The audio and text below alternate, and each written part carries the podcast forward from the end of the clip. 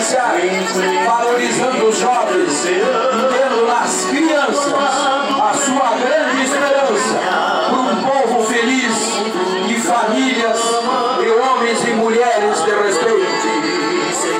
E daí, saíram os senhores que estão no longo do cavalo, é daí, Israelão.